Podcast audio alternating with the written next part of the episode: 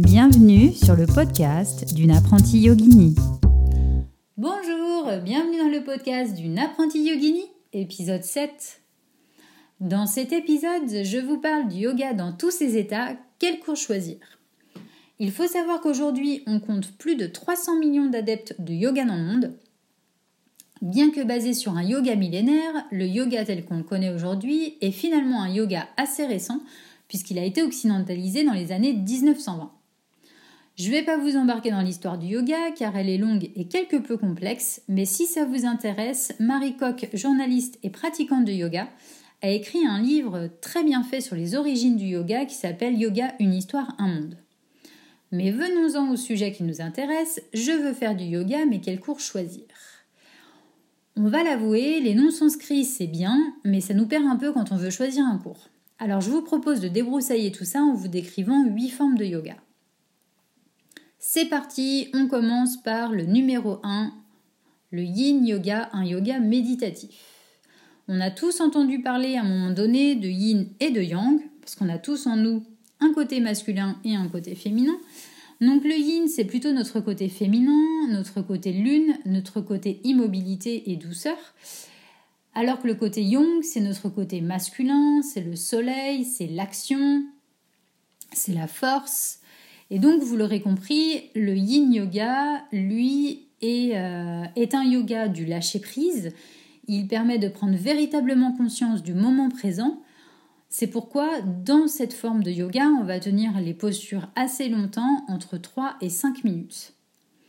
Le mot d'ordre de cette forme de yoga, c'est relâcher, ne pas lutter, laisser filer les tensions, les pensées sans les juger. Cette forme de yoga travaille les tissus profonds du corps, tels que les articulations, les fascias, les tendons, les ligaments, les os, les sensations, parce qu'évidemment, bah, pendant 5 minutes dans une posture, parfois on est super bien, mais parfois ça peut paraître un peu long, donc ça nous apprend à lâcher prise avec la respiration. Donc c'est un yoga qui est très bon en travail préparatoire à la méditation, si vous avez très très envie de méditer mais qu'à chaque fois que vous essayez c'est trop compliqué, commencez par le yin yoga.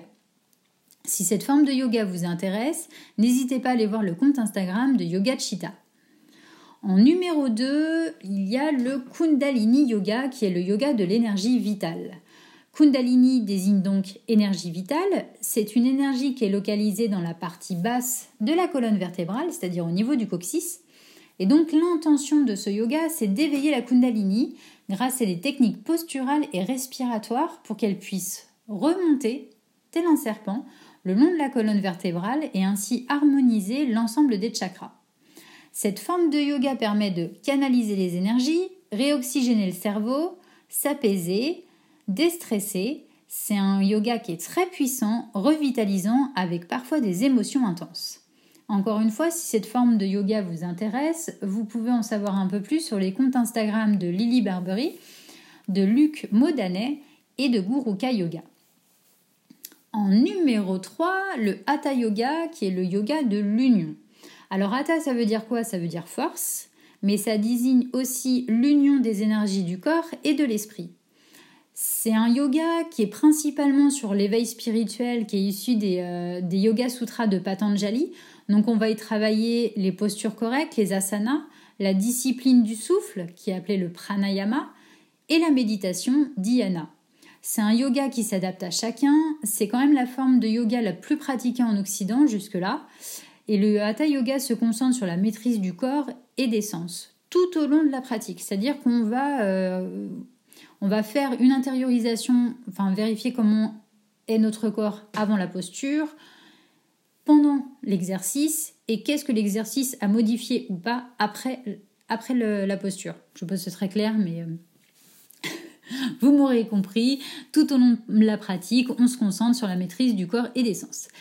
Donc c'est un yoga qui se trouve à peu près entre euh, à mi-chemin entre le yin yoga et le yoga dynamique dont je vais vous parler après enfin un peu plus tard. Et donc cette forme de yoga travaille quoi? Ça travaille la concentration, l'équilibre, la respiration, la souplesse et la musculation. En numéro 4, on a le Yangar Yoga, qui est un yoga thérapeutique. Ce yoga a été créé par Beka Yangar.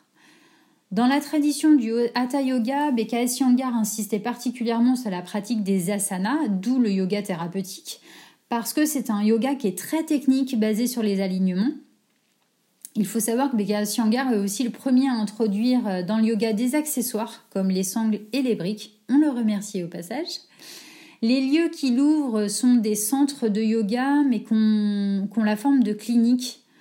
Euh, donc, euh, donc voilà, c'est ça que je voulais dire, c'est qu'il y a un centre de Yangar à Paris. Donc évidemment, vous ne pouvez pas y aller pour l'instant parce qu'il y a le confinement. Mais ça peut être intéressant si jamais ça vous intéresse. Alors je ne sais pas comment ça se passe pour accéder au centre. N'hésitez pas à vous renseigner sur Internet. Sinon, si ce type de yoga vous intéresse, vous, pouvez aller voir sur le site de Rindra c'est une professeure de, ma région. Et donc ce travail, ce yoga, pardon, travaille l'équilibre, la circulation sanguine et la concentration. En numéro 5, on a l'Ashtanga Yoga, qui est un yoga physique et dynamique. Ashtanga, ça veut dire quoi? Ça veut dire huit membres, qui fait, référence comme le Hatha Yoga au Yoga Sutra de Patanjali, avec ses huit pratiques essentielles. Je ne vais pas vous les détailler parce que euh, ça n'a pas grand intérêt. Euh, en tout cas, euh, voilà, pour vous différencier les formes de yoga, ça ne va pas vous aider.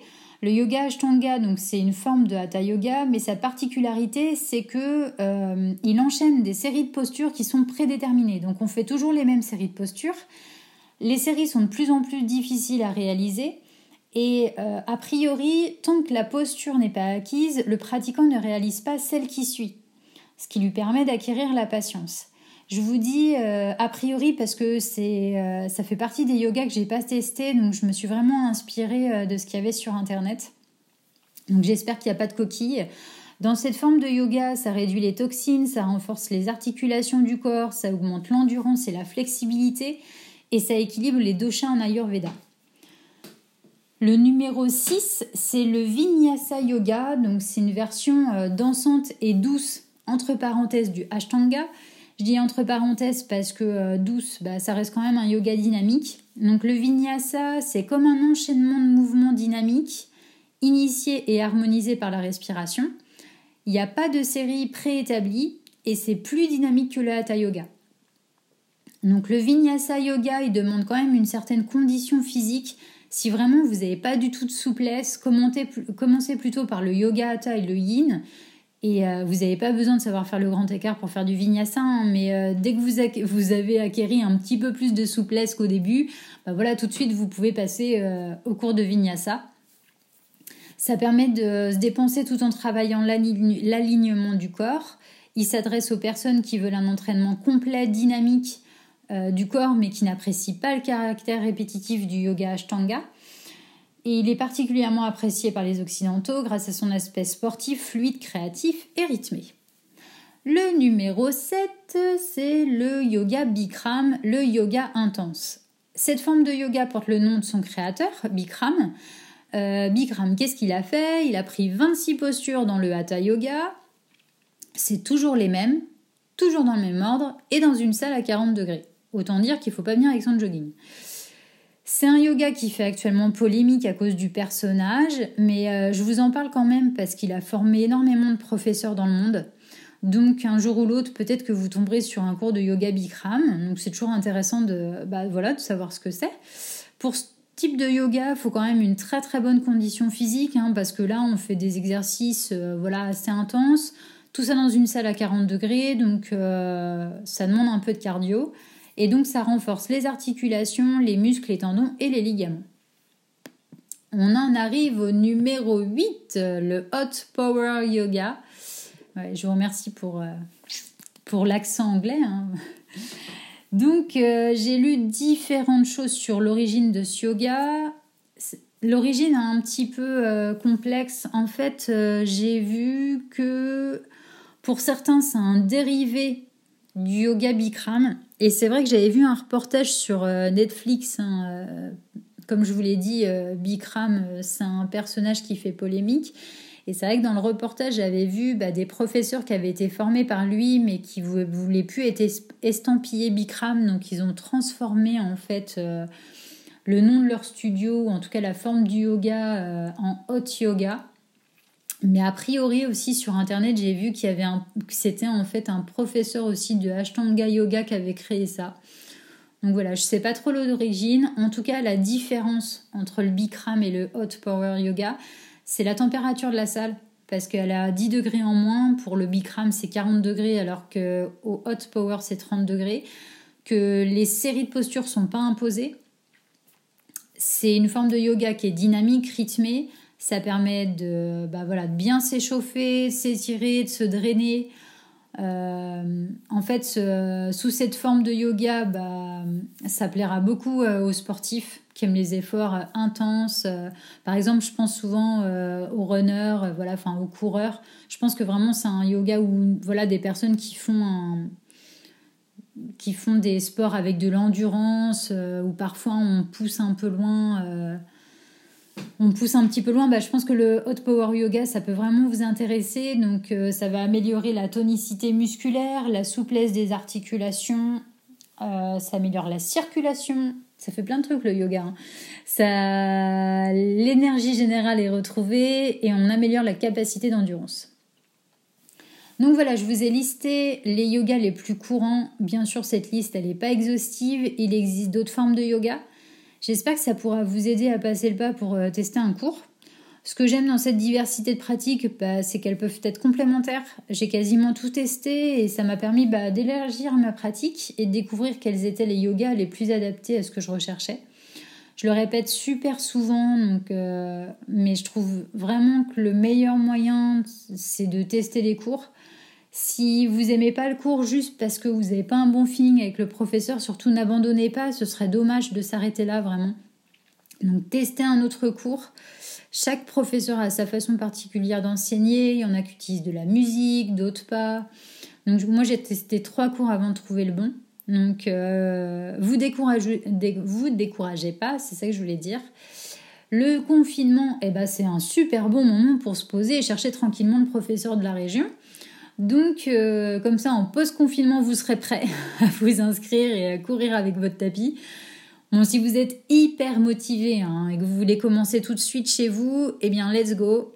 Il y a plein de plateformes en ce moment de yoga, des prix en plus super intéressants qui vous proposent des cours en ligne. Euh, évidemment, je vais vous reparler de ma prof de yoga qui a son site, 100% hein, yoga. Euh, bah, je vous en parle à chaque fois parce que j'ai confiance. Euh, j'ai testé ses, alignements et je sais qu'ils sont bons. Donc, donc voilà, mais évidemment, il y a plein plein de sites qui sont top. N'hésitez pas à fouiller sur le net. en ce moment, plus sur Instagram, vous avez plein de professeurs qui vous proposent des séances en live, des séances sur Zoom. Donc, vous n'avez plus aucune excuse pour pas vous lancer dans la belle aventure. Ensuite, bah, quand même pour terminer, euh, c'était un petit point d'honneur. Le yoga, c'est quand même bien plus que des postures. Alors évidemment, je vous ai, pourquoi je vous ai listé essentiellement les avantages de ces pratiques sur le corps? C'est parce que bah, en Occident, pour l'instant, c'est quand même ce qui motive le plus les gens euh, à débuter le yoga. C'est pour la partie physique, mais je peux vous assurer que le yoga, c'est quand même bien plus que ça ça vous nourrit le corps, mais surtout l'esprit. Et donc, si vous prenez au jeu du yoga, vous serez surpris des effets positifs qui peut, euh, ou en tout cas des, voilà ce que ça peut bouger aussi bien dans les cours qu'en dehors du tapis. Donc, euh, bah voilà, j'espère que ça vous a plu, que vous y voyez un petit peu plus clair. En tout cas, je voulais dire un grand, grand merci à ceux qui ont écouté ce podcast parce que je sais que vous n'êtes pas nombreux mais, euh, mais vraiment, euh, c'est pas grave. Euh, je sais que j'ai des auditeurs de qualité. Donc vraiment, merci, merci à vous. Si vous avez aimé, n'hésitez pas à mettre des étoiles. C'est ce qui permet une visibilité, je vais y arriver, visibilité du podcast sur les plateformes. N'hésitez pas non plus à faire des commentaires si besoin. Et donc, bah, prenez soin de vous et de vos proches. Je vous dis à très bientôt.